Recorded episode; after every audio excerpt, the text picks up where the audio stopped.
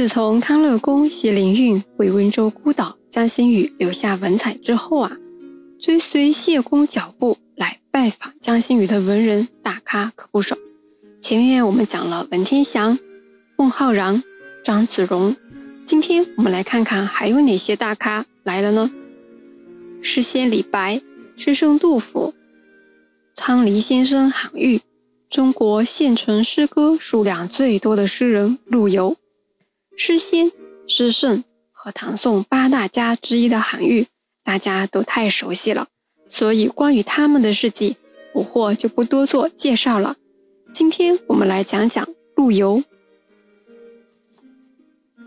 陆游是出生于名门望族的，他的家族啊也是江南藏书世家。陆游的祖上都非常厉害。我们先来看看陆游的高祖陆征，他是大中祥符年间。也就是宋真宗赵恒那一朝的进士，官至吏部郎中，郎中为正五品上。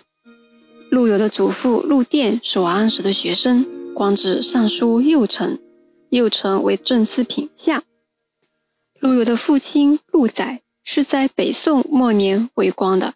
那我们知道，北宋末年靖康之耻之后呢，宋室南迁。之后就一直是在抵抗金兵到底是主战还是主和的问题上争论不休。陆载因为站在了主和派而遭受到排挤，于是举家回到绍兴故里，不再出仕为官，专心做个藏书家。陆游的母亲唐氏也是出生在名门望族的，是北宋宰相唐介的嫡亲孙女。陆游呢是捕获非常喜欢的一位诗人。他的很多很多诗啊，捕获都非常的喜欢，因为捕获这颗不灭的八卦好奇心，实在是纠结陆游与唐婉那段情爱故事，所以去绍兴旅行时啊，还特地去沈园打了卡，甚至《绍兴游记》的题目捕获也是借了陆游的《凤头钗》里的一句做了题目。今天呢，我们来看看陆游和温州有哪些故事呢？陆游与温州的缘分可深了。不仅仅是在江心屿的江心寺上留宿，并且写下了“细题江心寺僧房壁”，而且差不多整个温州都有陆游的诗留下来。比如赞美我们温州雁荡山的菖蒲，写给温州瑞安的“访瑞安江风涛贴然”，在我们温州平阳官方义舍留宿时啊，写下赞美平阳梅花的“平阳义舍梅花”。我们来看看陆游留给江心屿这首《细题江心寺僧房壁》：使君千骑驻霜天，主仆孤舟冷不眠。也与使君同快意，卧听鼓角大江边。这首诗啊，我们一看就有一个明显的对比在里头。第一句“使君千骑驻霜天”，这个千骑呢，也可以读作千骑。那使君是什么意思呢？就是郡长。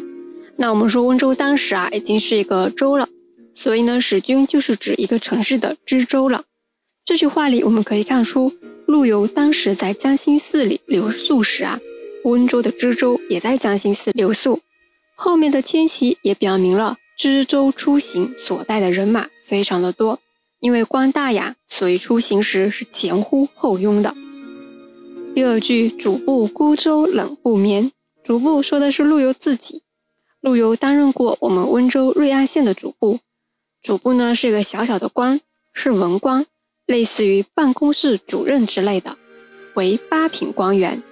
因为自己的官职小，所以啊自己是孤舟而行的。诗的最后两句就表现了陆游的豁达心态，管你官大还是我官小。今天我们在江心屿上留宿，心境是一样的，都是卧听鼓角大江边。关于陆游担任当时温州瑞安县的主簿这个事情啊，就是史料上对这件事情的记载，操作呢是有魔幻的，也是有争议的。为什么这么说呢？因为在正史上面，就是《宋史·陆游传》里面，压根就没有找到陆游以前在温州瑞安县。当过主簿的相关记载，但是啊，我们的诸多地方志里面，比如《弘治温州府志》《嘉靖温州府志、嘉靖瑞安县志、万历温州府志、乾隆温州府志、乾隆瑞安县志等等，都有记载陆游担任过瑞安县主簿的事情，甚至《永乐大典》里面都有。而且在清朝赵之谦的《张杂说》里面就有记载，瑞安官署后面的西边曾建有陆公祠和范温亭。我们也知道陆游的号是范温，那如果陆游没有在瑞安生活过或做过官，百姓怎么会建祠和造亭呢？对不对？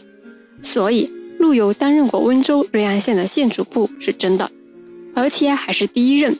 但是啊，比较遗憾的是，陆公祠和范温亭都没有很好的留存下来。陆游给温州那么多地方都写了诗，说明也都来过温州这些地方。也说明很喜欢温州这个地方，在温州的朋友也不少。像给江心寺留下叠字对联的王世鹏是陆游的朋友。